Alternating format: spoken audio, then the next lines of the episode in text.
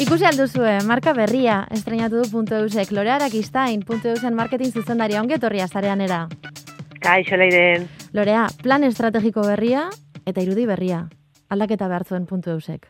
Bueno, bai, edo batak bestea, ez? E, zazpi urte sortzi, izango dira puntu eus e, sortu zenetik, e, eta denboran puntu eus asko aldatu da, asko garatu da, eta horrek eskatzen ditu tresna barriak, ez? E, aurreko urtean plan estrategiko berria landu zen, eta bueno, e, horrek berak e, ekarri zuen marka lanketa baten edo marka aldaketa baten edo ausnarketa prozesu baten beharra.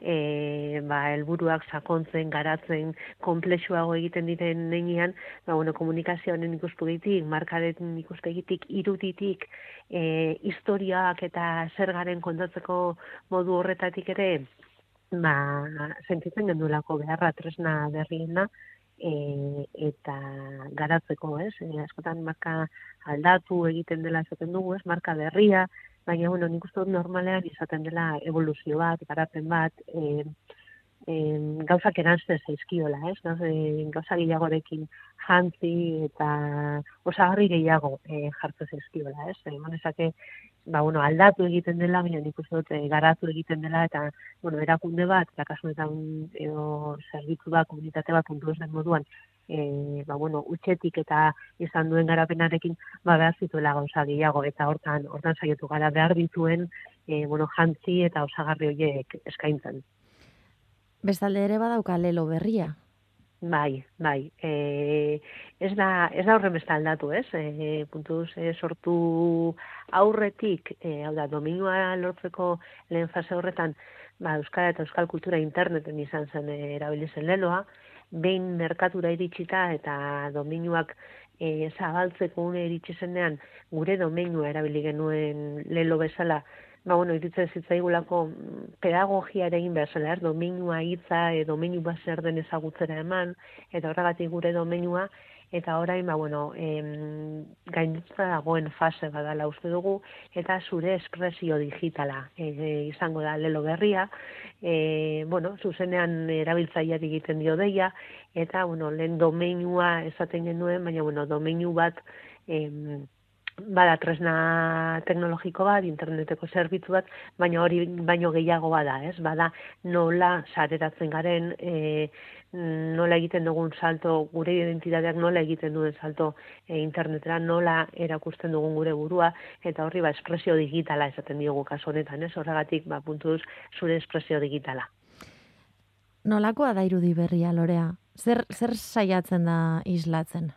E, ba, balio nagusia edo erdigunean jarri duguna e, anistasuna da. E, puntu zen aurreko irudian oso oso adiesgarria kolore berdea zen, ez? Da, genukan oso kolore berde e, berezia eta urtetan erabili duguna, e, ba, genukan puntua, baina kasu honetan anistasuna mm, erakutsi nahi genuen, ba, puntu zen e, guztiok dugulako lekua, e, puntu duz bakoitzak sentitzen duelako eta ulertzen duelako e, bere modura eta e, horrela e, sustatut onartzen dugulako, ez? Bakoitzak e, interpretazio ezberdin bat eginda eta hori e, erakutsi nahi izan dugu irudian. Orduan, e, koloreak, da, kolore batez, bezik eta koloreak e, ditugu orain, kolore ezberdinak erabiltzen ditugu, puntu ezberdinak bai, puntu batez, bezik eta puntu ezberdin mordo bat e, oso oso politak, eta logo adibes oso oso simplea da, eman dezake, ba bueno, simple tasun handikoa dela, eta ez dagoela e, ez dakit, e, zu artifizialik, baina koloreekin eta beste puntu ezberdin horiekin kombinatuta e, ba, irudi bat baino nik uste gauzak egiteko modu bat, estilo bat e, sortu dugula, eta batak e, batean ikusten dugunak eta bestean Euskarri ezberdinetan ikusiko ditugun e, e, ba, irudiek, e, testuek, e, bideoek e, sortzen dutela e, irudi oso bat. Aipatzen duzu marka agian, e, bueno, kako txartean hartuko dugu, simple hori izan daitekela, e, izan ere, puntu eus, da orain protagonista. Domeinuak bai. zikera ere desagertu da. Puntu eus da bai. protagonista bakarra. Bai, bai, bai. Eta logo oso oso simplea da, eh? Puntu, gero puntutxu bat, eta eus idatzita. E, ez dauka, ez da besterik, baina bai bilatu dugu, e, bueno, baino lehen irakur terrestasuna. E, puntu eus, ondo irakurtzea, bai puntuarekin, bai idatziz, irakurterrestasun, irakurterrestasun hori bilatu dugu, eta horregatik oso oso simplea da, eta bai bilatu dugu koherentzia, ez? E, nahiko inkoherentzia baselako agian e, gure webunearen elbidea eta gure marka edo logoa berdinak ez izatea, ez? Enpresaren edo erakundaren izena, hor bazegoen domeinuak e, webunea, baina gero puntu eus erabiltzen dugu guztiok, ez? E, e, gure artean hitz egiten dugunan, orduan hori guzti hori bateratu, koherentzia emon, eta simplifikatu nahi izan dugu, ez? Askotan e, markak e, simpleak direnean errazago goratzen ditugulako, errazago bilatu eta errazago iristen garelako horietara. Beraz, aurrerantzean, domeinuak puntu eus izan beharrean, izango da puntu, puntu eus. Hori da, e, saltzen behar zain jarreza, ez? E, puntu eta gero puntutxua eta gero ez, baina ikusita oso oso bizuala, oso oso garbi ikusten da. E, norbaitek ikusten badu logoa errazu lortuko dugu zenan gure elbidea. Lorea, eta aipatu duzu kolorea, e, berdea desagertzen dela, nola bait, eta, bueno, berdea eta zuria, ez? Eta orain, e, protagonismo handiago daukatela, beltza urdina, horia, gorriak, em, Zergatik pasatu da kolore bat izatetik, erreferentziaskoa izan ziteken kolore bat izatetik, ez? E, gaur egun, bueno, marketingan edo, edo markan, e, normalean egiten den gauza bat, ez? E, marka bat, kolore bat kolore ikilotzea. Bai, Punto bai. kasuan, arriskutsua da apostua, ez dago kolore bakarra. E, ematen du beldurra, eh? bai, e, berde batek jarraitzen du, badago berde bat, baina baina ez da aurreko berdea eta jokatzen dugu urdinarekin, horiarekin, berdearekin, alako gorri erdiko elale duzuen gorri batekin, urdin bat, lila bat, txuria eta beltza oinarrian, e, bai, kolore bati uko egin diogu, ba, ba iruditzu zaigulako kolore desberdinak eta izateko modu desberdinak e, adirazi behar genituela, ez? E, puntu duzeke, e, puntu duz izateak ez du zure identitatea aldatzen, hau da, e, norbaitek puntu duzera aldaketa egiten duenean, edo bere nortasun digitala puntu duzekin adirazta erabakitzen duenean, em, ez du identitatea aldatzen, hau da, ez du gure nortasuna hartzen, ez? e, guk lagun egiten dioguna, pues, nortasun digital hori, espresio digital hori sareratzen lagundu, ez? Ez genuen horregatik e, kolore eta irudi desberdinekin adirazen nahi duguna, bueno, zuk jarraituko duzu, zu izaten, zure nortasun izango duzu, eta puntu duzekin egingo duzu sarera, ez? Eta orduan, em, bakoitza ezberdina dela, e, erakutzi egin duen, ulertzen dugula eta e, hori erakutsi ez, guztio dugula lekua, kolore guztiek, e, forma guztiek, karratuekin ere jokatuko dugu asko, kuadrikula batzuekin, hau da, puntu bat geneukalen, eta puntu pilo bat, eta karratuak ere bai, eta bueno, E, ba, nolakoa garen, ez, e, erakutsi nahi genduelako, eta garelako ezberdinak gure artean, e, modu askotakoak, eta Eta, bueno, gero ikusten da formetan, ba, e, oso kutsu digitala, ez? Daukala mm markak e, digitala garela. Marketingaren ikuspegitik, e, zaila espalitz, ez? Marka berri bat egitea, eta eta esan duzu, ez? Horrek ematen duen, bueno, behar dela usardia, ez? Horrek ematen duen beldurrarekin, e, orain beste pausu bat tokatzen da. Marka hori ezagutaraztea, apurka, apurka. Bai, eta ari gara, eh? Hasi gara, eta iesan oso, oso feedback ona jaso dugu, bueno, ba, koherentea dela, oso itxura digitala, teknologikoa duela, eta hori ere erakutsi nahi genuen, ez? Eta ari gara batez ere hainbat saretan digitalean noski, saretan eh, hasi gara erakusten, baina hasi gara poliki poliki. Eta ba bi hilabete inguru pasako dira gure elementu eta irudi guztiak erakusten digunerako ditugunerako hasi gara logotik e, webgunea erakusten hasi gara. Eta bueno apurka apurka e, joango gara guztia erakusten asko baitago erakusteko. Lorea eta sare sozialek jarraituko dute garrantzia izaten Bai, e, dudabarik eta gainera, ba, bueno, e, ikustot, bizualagoak diren sare sozialek e, indar gehiago izango dutela, esfortu gehiago jarriko dugu hor e, irudiaren alderditik, hau da Instagram bezalako sare sozial baterako, ba, bueno, e, eduki oso zaitezgarria dukagu momentu honetan, eta alderdi bizuala hor landuko dugu, batez ere Instagramen erakutsiko dugu, eta bestetik e, edukizkoa, ba, bueno, nahi dugulako erakutsi e, zer egiten dugun, ez? Azkenean, marka aldaketa bat egiten denean, be, askotan izaten da, ba, bueno, badakizulako egiten duzun lan hori ez ari erakusten edo kontatzen e, behar den moduan, hau da, ez datozela guztiz bat egiten duzun eta kontatzen duzuna, eta, bueno, e, edukiaren aldetik, ba, zibersegurtasunaren eta industria digitalaren, transformazio digitalaren e, arloan asko ari gara egiten, asko daukagu kontatzeko, eta segurazki, ba, bueno, LinkedIn eta beste sare profesionalagoetan ere e, hortik joko dugu. Amaitzeko lorea, egunerokotasunari lotuta, badakigula, zu prozesu hauetan ondo pasatu eta gozatzen dozula baita ere. Zer da gehien gustatu zaizuna markaldaketa honetatik? Zuri tokatu zaizun lanean? Ai, ez zaila.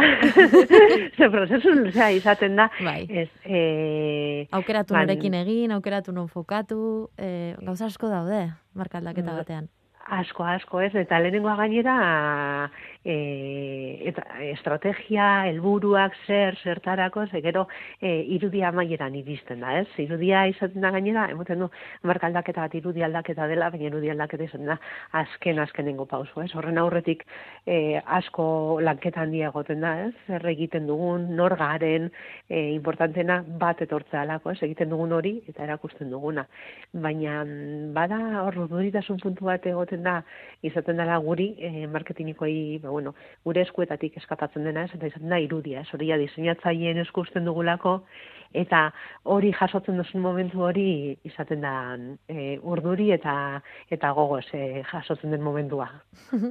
ea kontatu duzun, eta, e, bueno, adirazi nahi izan duzun guzti hori, ea nola ulertu dan, bai. eta hori visualki nola, nola erakusten den, ez? Hori izaten da gure eskuetatik apur bat ia zeiten duena, delegatzen duguna, eta egia esan, bueno, e, mesu hori iristen danean, proposamenarekin, ez tozu gerorako gordetzen normalean. Bai, ongo gara, apurka, apurka esagutzen, puntu duzen marka berria. Ez da, eskerrik asko lorea arakiztain, puntu duzen. Zuri leire. Gero arte. Agor.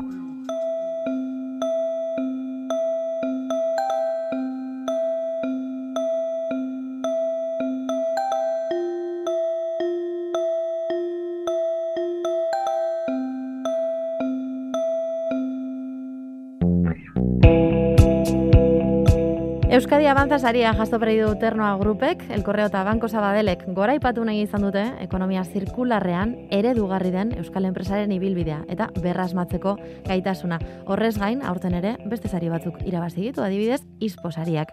Edu hori bezalgo Ternoa Grupeko berrikuntza eta jasangarritasun zuzendaria, ongi etorria sarean era edu. Kaixo, eh? Ternoaren helburua markaren helburua ekoizpenaren euneko euna material birziklatuekin lan egitea da? Bai, gure helburua da e, e, produktuak ekostea zirkular e, eredu baten e, jarraituz. E, ez bakarrik e, birziklatuak izatea, birziklagarriak izatea ere bai. Hori da gure helburua. Ekoizten duzuen hori birziklagarria izatea baita ere? Hori da, azkenien e, gure helburua da e, ondakina ez bihurtzea eta lehen gaia aldanik eta e, gehien irantzea zirkuito barruan. Irabazi dituzue aurten, bueno, honengatik eta alor honetan egiten ari zareten lanagatik baita ere, Euskadi Abantza saria eta Ispo sari parea. Ispo esan dezagun, e, bilatzen baldin badago interneten topatuko dugula, e, kiroletako oskarrak deitzen dietela. Hori da, ba, guretzate horrike, ba, rekonozimento e, guretzat oso garantzitxo badia, ba, gure ibilbidea, zitzeko ibilbidea, ba, jarraitzen, e, bo, jarraitzeko, ez? E, azkenien izpone e, jabadan amaguia sei zari, eta zari danak izan direz, ba, produktu funtzionalak izan direla, baina nolabait saritua izan dana da nola egin ditugu norrek produktuak, ez? Mm Eta gure hori importantea da, eta e, beti danik izan dugu e, kontutan da importantea o garantzia handia daukela zer egiten dugun, baina guretzat nola egiten ditugun gauzak, ba, guretzat behintzet importantzia berbera dauka. Hau da, ez tala bakarrik izposaria saiola bakarrik ematen jaka bati, baizik eta jaka hori eta jaka hori nola eginda dagoen horri ere. Hori da, oza, pentsa guga, 2008 garren urtean jaso genuen premio bat, eta ideia zan, ba, ekonomia zirkularran, ja, ziginen mobitzen, eta ideia zan, bueno, produktua egin genuen oso funtzionala zala, Mhm. ba beste e, zuen euria hotza eta berua ematen zuen e, prenda bat zan, baina e, prendaren osagai dan dan danak materia berdinekoak ziren, horrek esan naizun, prendaren bizitza heltzen zarnien, ba posible zala guztiz birzikatzea bate desmontatu gabe.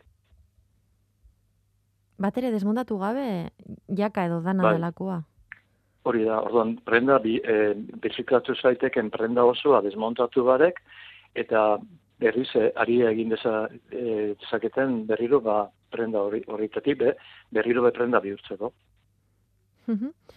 Edu, Bai. asko hasi zarete azkenengo urteetan, eta hori da baita ere azkenean eh, Euskadi Abantzasariarekin egin zaizuen errekonozimendua, ez? Em, Ternoa Group sortu eta hainbat erosketa jarri zenituztela mm, martxan, lehen bizikoa edo eh, lorpen galtzerdi teknikoak marka erostea izan zen. Em, Bai. Milioi bat euro baino gehiago inbertitu zenituzten fabrikan, eta orain milioi bat pare galtzerdi ekoizteko gaitasuna ere badaukazue, eta handik eta lau urte beranduago, loreak mendian marka ospetsua eskuratu zenuten, eta 2008 batean ternoa worker iritsi zen.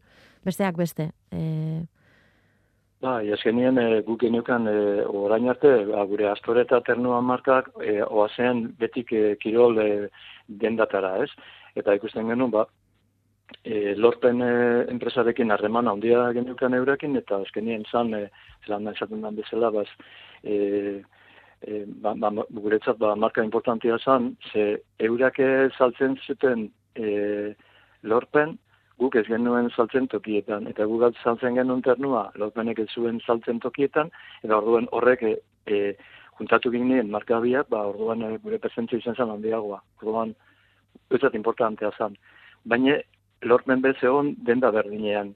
Loreak mendiaren marka e, esatu zenien gure gure enpresan, ba, orduan zabaltzen dugu apuruan merkatua, ez? Ba, outdoor edo kiroletik e, modara pasatzen dugu. mhm.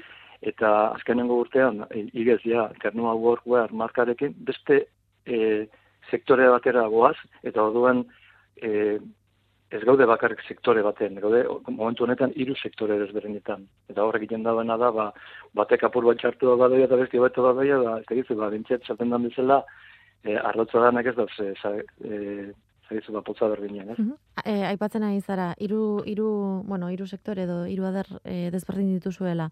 Em, kirol arropa izango litzatekena, ez? Bai. Kalera joatekoa edo eta lan egitekoa. Hori da, baldatik dako, mendian edo kareako, dako, mas, eh, outdoor es, espirituaz, edo kiroleko marka astore, gero loreak mendian da, mas, eh, moda munduan zartzen danen marka bat, eta gero ba, lanerako erropak, bat ernua workwear, ekin. Mhm. Berrikuntza jasangarriaren aldeko apustua egin duzue, hasiera hasieratik esan dugu. Eta horietan, zazpi teknologia berri propio kaleratu dituzue. E, kalean gauden ontzat, eta aitortuko dizut, kirol sobera egiten ez dugun ontzat. Agian ezagunena izan daiteke, ez dakit, maskarillen bidez, ez, kaleratu zenuten teknologia hori, edo, baina etengabe Bai, ari, bueno, ari zarete bai, ikerketan, ez? Ba, gure berrikuntza departamentoen hiru reto dauzkagu, eta bat da gure teknologia potentzia, bez? Ba, ba, gure teknologia hobetu eta gero jasangarria izatea ere bai.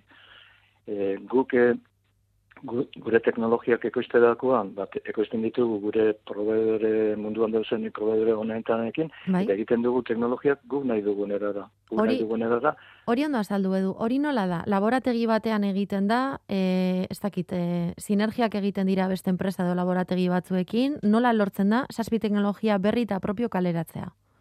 Ba, gu danetik ez dugu ule- ulertzen, nahi, gure proveedoriek euran, e, jaz, eza, euran e, berrikuntza departamentuetan ba, jartzen daue gure esku, eta guk eurakin batera e, egiten ditugu, eza, zen, adibidez, ba, e, e, aktibidade aerobiko azkar batean, gu nahi dugu e, zerbait, e, e, izerbia atara daila aguro, txikatu daila aguro, baina aktibidadean, aktibidadean e, egin behar du askoz bazkarrau. Orduan hori teknologia desberdina da e, este, estatikoki egoten bazara, ez?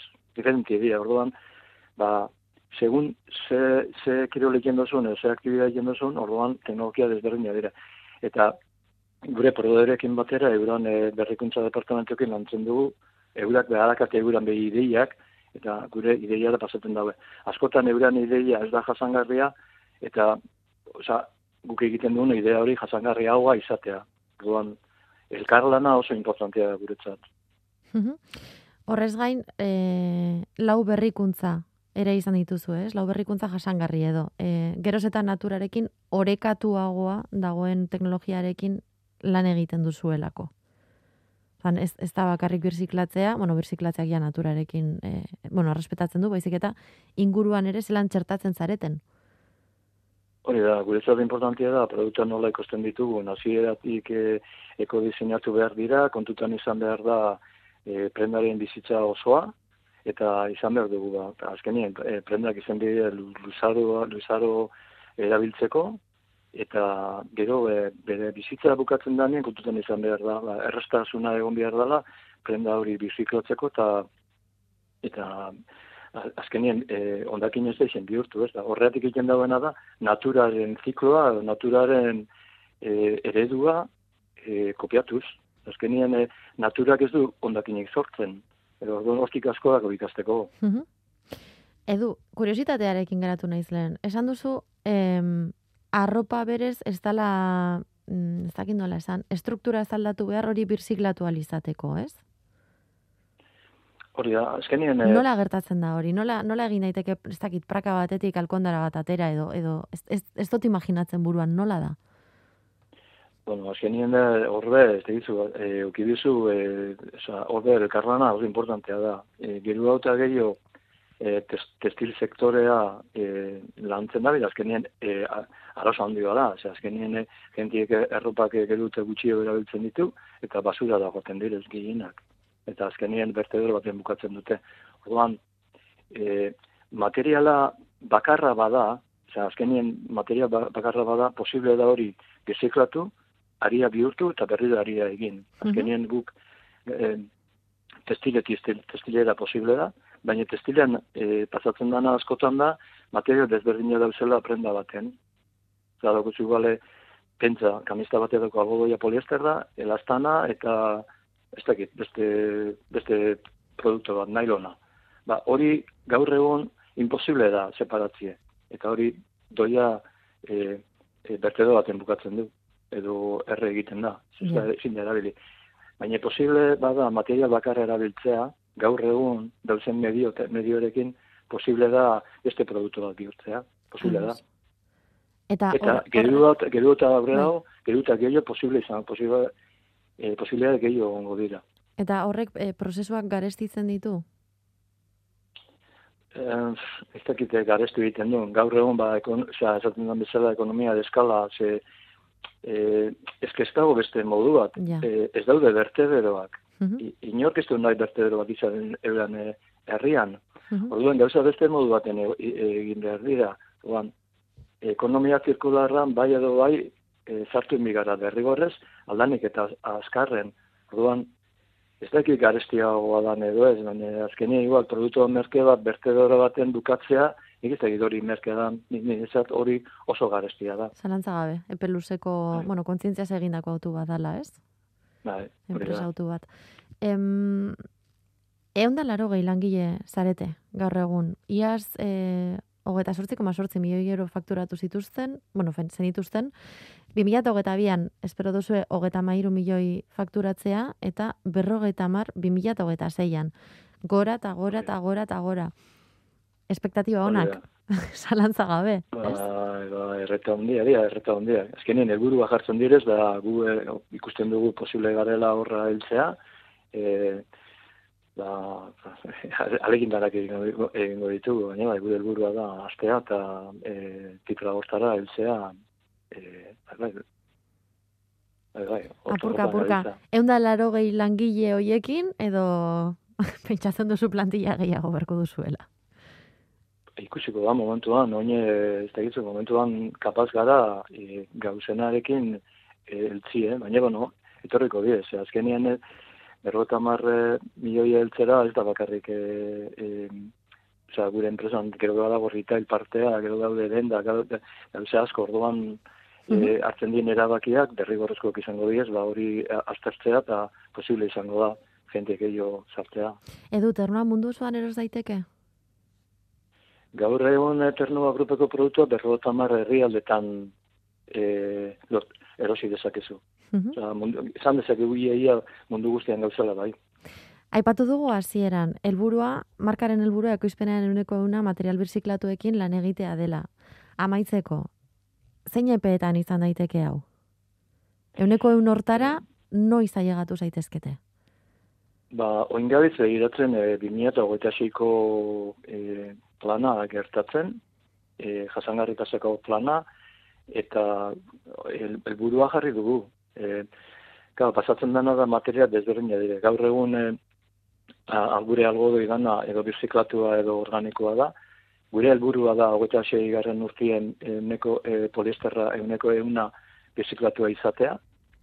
E, poliamidakin nailonekin arazo badakau e, zailagoa dalako, baina biosintetikoak eta sortzen da biltza da. E, e, nekazaritzako ondakinarekin posible da sintetikoak egitea eta hor gabiz begiratzen horrekin e, e, lortu dezakegun kopuru, oza, porcentaia handi bat, eta gure adibidez gure artile, ba, ez da izango biziklatua, baina artile izango da, ba, responsable modu batean sortutako artile orduan, azkenien poliki-politik goiaz, e, gure produktu barekin, gure kalteak gutxitzen edo murrizten e, produktuk ekoizten ditugunean, ez?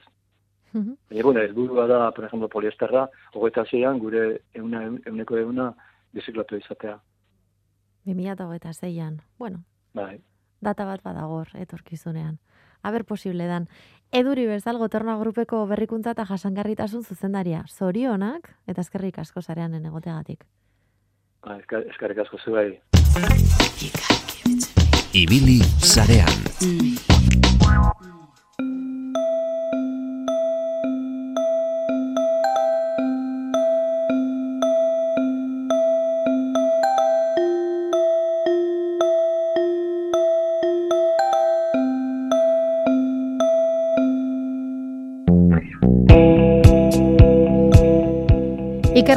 Eta Multiverse Computing elkartu dira konputazio kuantikoa industria eremura eramateko. Konputazio kuantikoak lagundu dezake fabrikazio horreratuaren sektoreko prozesuetan irregulartasunak berehala detektatzeko edo behintzat horren potentziala da zentro teknologikoak aztertu nahi duena. Mikel, azkarate askatxoa ongi etorria zarean era?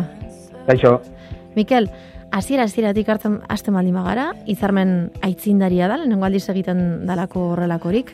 Adimen artifizialean, hogeta urte dara matza ikerlanek, ospatu izan dugu sarean baita ere. Nola lagundu dezake konputazio kuantikoak eh, adimen artifizialean edo edo ikerketa ba, honetan? Hori da zehazki, ba, milioi euroko edo dana dalako diru kantitatuko galdera, ezta? e, konputazio kantikoa, ba, dakizuen bezala gauza oso, oso berria da, e, gauza oso arraroa da, e, gauza txikien mundua eta mekanika kuantikoaren mundua oso mundu arraroa da guretzak izaki bezala ulertzeko ere, eta gure ariketa orain bertan ikerlanetik, da honi, galdera honi zehazki erantzuten astea. E, lehengo kolaborazio hauetan, ez dugu bestelako emaitza hundirik espero, e, baina bai ikustea nolabait, e, ze puntutan dagoen teknologia hau, eta guk oso ondo ikerlanetik ezagutzen, ezagutzen duguna da Euskal Herriko industriaren beharrak, ez? Uh Eta nolabait ariketa honekin egin nahi duguna da, zehazki galdera horri erantzuten hasi. Nola juntatu bi mundu hauek, e, konputazio kontikoarena eta industriaren beharrarenak. Zuri kostatzen baldin mazaizu ulertzea imaginatu guri. Konputazio kuantikoak zer esan nahi du? Edo bezan da, zer da aplikatutako ikaskuntza automatiko kuantikoaren teknologietan? Quantum Machine Learning, txuleta ondo daukat. Baina zer bai, da? Bai, bai, itz tekniko asko, ez da, e, bai. bata atzetik atean esan da. E, konputazio kuantikoak egiten duena pizkatxo bat, konputazio paradigma aldatu. Ba, e, orain arte erabili dugun konputazioa izan da elektronika oinarrituta, e, korronte elektrikoan, e, tentsio e, niveletan, batak eta zeroak, ez, nola bizkorre esatearen, e, tentsio altua dagoenean bat, eta tentsiorik ero dagoenean, edo zerotik ertu dagoenean, zero. Konputazio kuantikoak egiten duena da, e, nolabait, e, mekanika kuantikoaren mundu arraro horretan dauden efektu oraindik eta arraroago batzuk erabilita, e, beste paradigma sortu eta hor sortzen dira kubitak. E, bat eta zero aldi berean, bat edo zero edo bat eta zero aldi berean izan daitezkeen egoera kuantiko arraro batzuk. Horrek egiten duena da, norabait, e, paralelotasuna edo e, datu gehiago bit gutxiagotan e, edukitze aukera horregatik, e, daukaguna da, bi gauza nabari alde batetik, e, arazo matematiko batzuk oso saiak zirenak beste modu batera konputatzea errezago edo tratable bilarakatu daitezke konputazio kuantikoarekin eta horrek zabaltzen du mundu bat e, aplikazio diferentetan. E, adibidez, adibinen artifizialean, e, datu volumena handia konputatu beharra dago, horrek denbora bat hartzen du, eta konputazio kuantiko honekin bizkorrago egin genezake adibidez. Edo beste erronka bat izan liteke zibersegurtasuna, hor baude enkripzio algoritmo diferenteak, hor erabiltzen dira matematika oso komplejuak gaur egungo ordenagailuen ordenagailuentzako. Mhm. Konputako konputazio kuantikorako arazo horrek ez dira horren horren zaiak. Orduan hasi beharko ginateke pentsatzen beste arazo batzuk. Orduan zabaltzen dirate batzuk, e, erronka handiak izan daitezkeenak eta gu ikusten dugu egon daiteke da adibidez adimen artifizialean gauza batzuk konputazio kuantikoak hobeto egin dizakeenak, bizkorrago, zehatzago eta bar. Teknologia hau industrian eh, izan dezaken potentziala balotzen duen nazioarteko lehenengo zentroa da Ikerlan. Mhm. Ze momentutan okurritzen zaizue hau egin daitekela? Hor, ikusten ari garen orain da zarata de xente. E, bai Euskal bai mundu mailan eta zehatzago Euskal Herri mailan ere, e, multivers aipatu duzue, multivers donostian errotutako e, startupa da, hunditzen dagoena eta asko, e, jaurlaritza, diputazioak, ari dira, e, teknologia horrek izan dezaken potentziala ere aztertzen, bultzatzen, eta oso oso bizkordoan teknologia bada. Orduan, gure partetik ikusina, ikusi duguna aukera bat eta aizea alde, nola baiz gure bela jartzeko eta lehenengo ariketak egiten hasteko. eta okurritu zaizuen lehenengo aplikazioa edo bidera garrien ikusi duzuena izan da industria? Bai, gu hortara dedikatzen gara eta nahiko naturala izan da guretzat. E, guk industrialako, e, industriak dituen erronka teknologikoetarako e, erantzuna bilatzen ditugu, e, batzutan xumeagoak izaten dira, batzutan ez horren xumeak, eta beste batzutan ba, erantzuna badu, baina hobetu daiteke, ez? Eta hor da, hor da zehazki ba, komputazio kuantikoa gure burura etorri den momentua.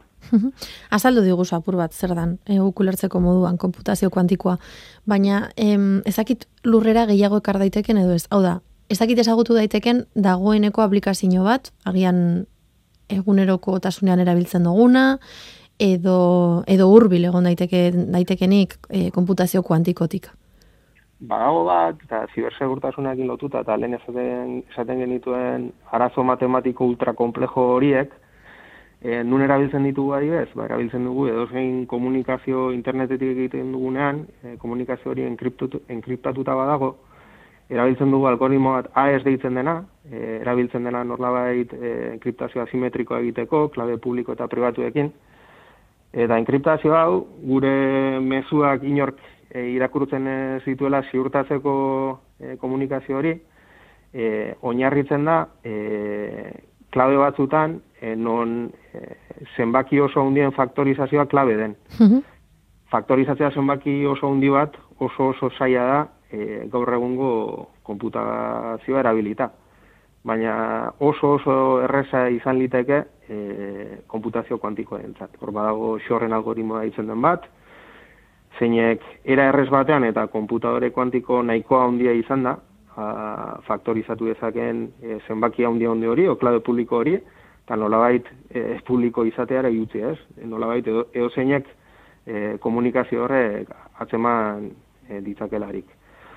Orduan horri lotuta, e, momentuan ez gaude, hau ez da alarmista izateko, baina ez gaude momentu horretan, e, konputazio kuantikoaren arazoetako bada, konputazio, konputadore hauek nolabait txikiak direla. E, IBM eta du duela hilabete gutxi, e, ordenagaia hundiena izan daitekena, eta egun eta zazpi kubit ditu, egun eta zazpi bit klasiko, baina kubitera eraman da, baina horrekin gero eta gauza gehiago egin, daitezke, baina oraindik gauza limitatuak dira, ez? Mm hemen ideia da, e, zela aurreratu gaitezke hau benetan nahikoa potente den, den momentu horretara?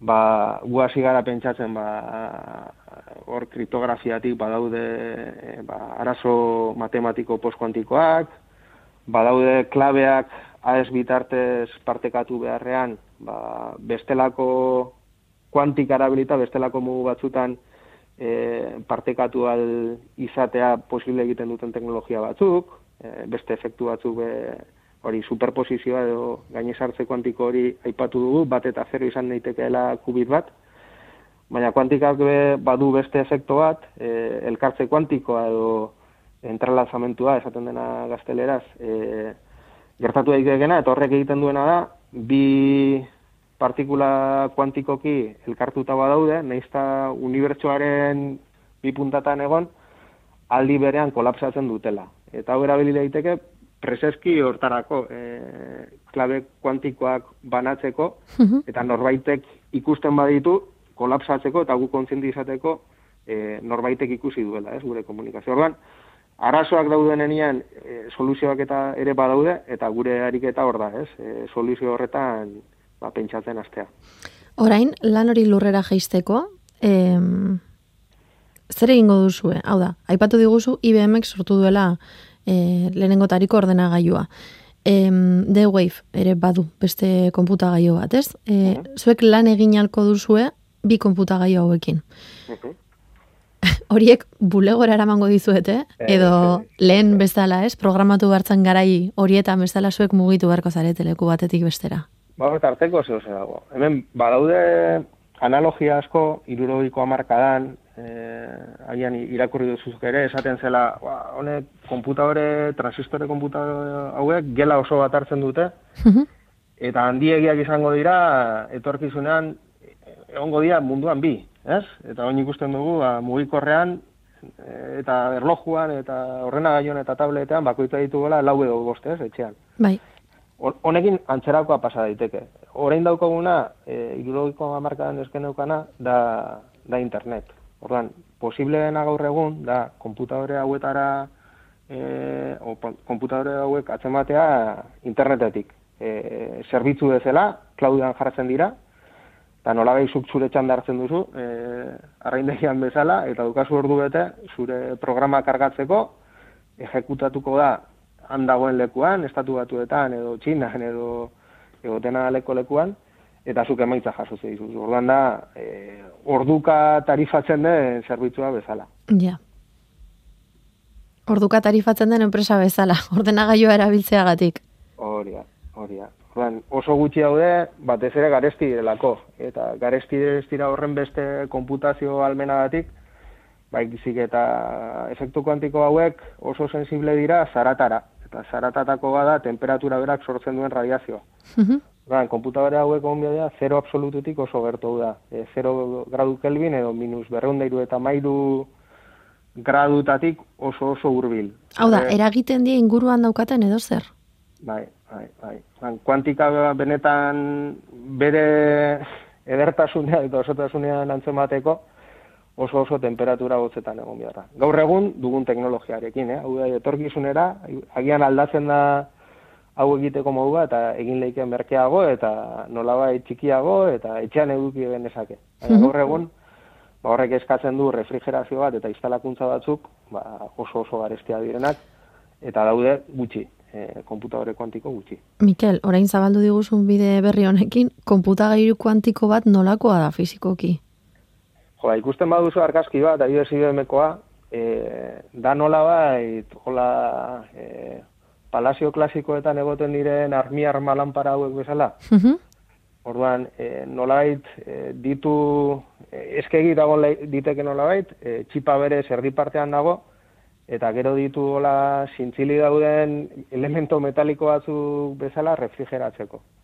Ban, polita dira estetikoki ere, nikola ez dut aukera pertsonal, pertsonan ikusteko, ni argazkietan eta... Desiatzen egon gozara, ez? Ba, ez pentsa, eh? Ni oso traketxa naiz eta ian estropozu egin eta puskatzen dut, que Ja. holako gauzak hobeto urruti. Sentsiblea baldin bada horrelako, zango du, trepetxu bat, are gehiago. Baina, bueno, armi arma bat bezalakoa da gela batean. Ba, armi arma lanpara bat. Mhm. Ba, ez dakit honek e, visualizatzen dituzu, baina horrela, e, zintzilik eta e, elementu askorekin zintzilik bezalako elementu metaliko antzeko. Bai. Eta zuei, ontxe bertan, em, konputazio kuantikoan lan egiteko eskatzen dizue birziklapen etengabean egoteak? Ze, karo, hau, asaltzen ari zarenez, e, ikerketa etengabean dagoen alor bat da, ez? Bo, ikerlanen eta ulertzen dut gainontzeko zentro teknologikoetan ere, ba, birziklapen etengabeko hau eguneroko gaia dela. Gaur konputazio kuantikoa da, atzo zen adimen artifiziala, e, eren egun izango da ez dakigu ze, gu ikerlaneko parte bezala, ikerlanen kooperatiba gara, hemen lana baino daude egiteko gauzak eta egiteko pertsonak. eta gu daukaguna da, hori, aurretik esandakoa, industriaren ezagupen handia, e, gogo asko ikasteko eta ikasten jarraitzeko, eta bai, ni nau elektronikoa naiz eta konputazio kuantikoaz, ba, oindala gutxira arte e, gutxitxonekien, eta hemen gabiltza. E, Hori galdetu behar nizun. zeintzuk diren e, perfilak honetan honetan aritzeko, bakizu. Hilabete hauetan ja gazteak adi egoten dira, e, unibertsitate matrikulazioak direla eta ze karrera bai ze karrera ez. Eta, Ba, hemen ikusteko hau alde batetik ere, e, orain honen zein puntutan gauden. Hau den gaur e, 2000 eta hogeta bian e, potentziala duen zerbait, e, hau gauzatukoen eguneroko zerbaitetan datorren urtean, hemendik hamar urtera, hemendik hogeta marrera, ez? Orduan, gai honetan, e, gura aposto ikerlan gain, bezala gainera da apurka-apurka joatea, ez dugu orain e, jente ultraespezialista sortzerik nahi, eta honek e, industriara ezukitzea nola egiteko pegada urte askotan. Ean, normalean e, fizikoak egoten dira, ba, mekanika kuantikoarekin e, lotuen egon ditez- ditezkena, gure multiverseko lagunak ulertzen dut hortik datozela gehiago, Baina gero hau ba, fusionatzen denean aplikazio diferenteekin, ba, adimen artifizialekin adibidez, ba, oin multiversekin ari garen kolaborazioetan, badaude machine learningen eta adimen, inter, eh, adimen artifizialean adituak diren hainbat pertsona, eh, software garatzaileak beharrezkoa dira, zaitik honek honek sistemak programatzen dira hizkuntza programazio hizkuntza batzutan edo ba, Python bezalako hizkuntza lagungarri izan daitezke, e, interesgarria jakitea cloudarekin zela zela interakzionatu, azkenean honek e, ordenagailuak interakzionatzen direlako ba, hori internetetik lehen esandako moduekin, dokerrekin, eta bar. Uran, askotan bezala, e, multidisciplinaritatea oso oso interesgarria da, eta gero gauza zertan zabiltzan. Zabiltzan ordenagailu kuantikoa egiten, ez dela gure kasua, edo ordenagailu kuantikoa erabiltzen, ez? Eta hor askotan e, balio gehiago ezagutzen duzuna enpresatik, ez? Eta ze arazo duen eta zela eraman hori konputazio kuantiko batera, kuantikaren funtsak baino. ados ba, ez nuen ni pentsatzen hainbeste ulertzera alduko ginenik. Osa, pentsatzen nun, are, are kiribilagoa izango zala konputazio kuantikoa ulertzea. Egia esan, ez du batera erresa ematen, egunerokotasunean, eta ematen duzu ere erronka handia izango dela, e, honen aplikazioak aztertzea. Baina, bueno, espero dugu, orain bertan hitzarmena sinatu eta eta urte askotako lana izan dadila, ikertza dientzat, zuentzat, ikerlanen. Eskerrik asko Mikel Azkarate askatxoa, gurekin egoteagatik. Zuei, ondo segi agur. Gero arte.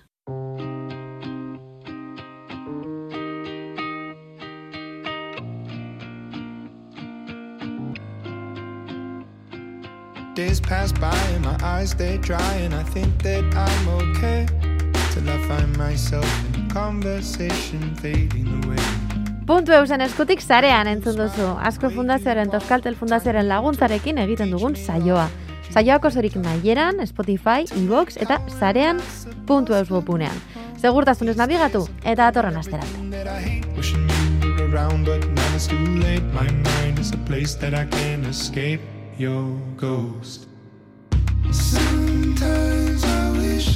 I could wish it all away.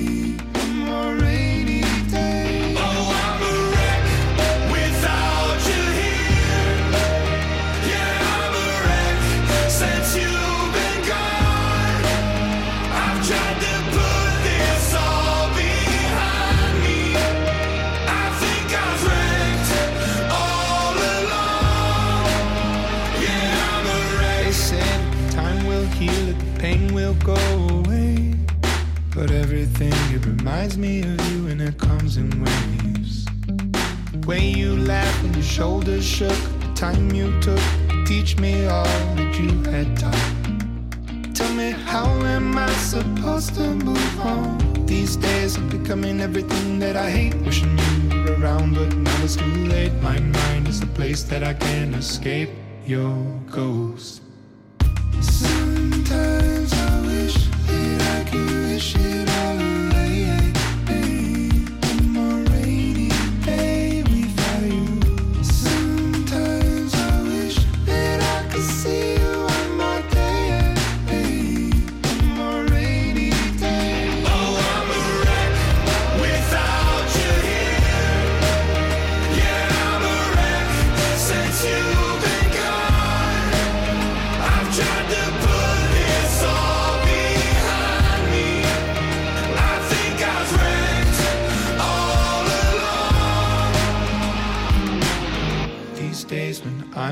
Brink of the edge, remember the words that you said. Remember the life you led.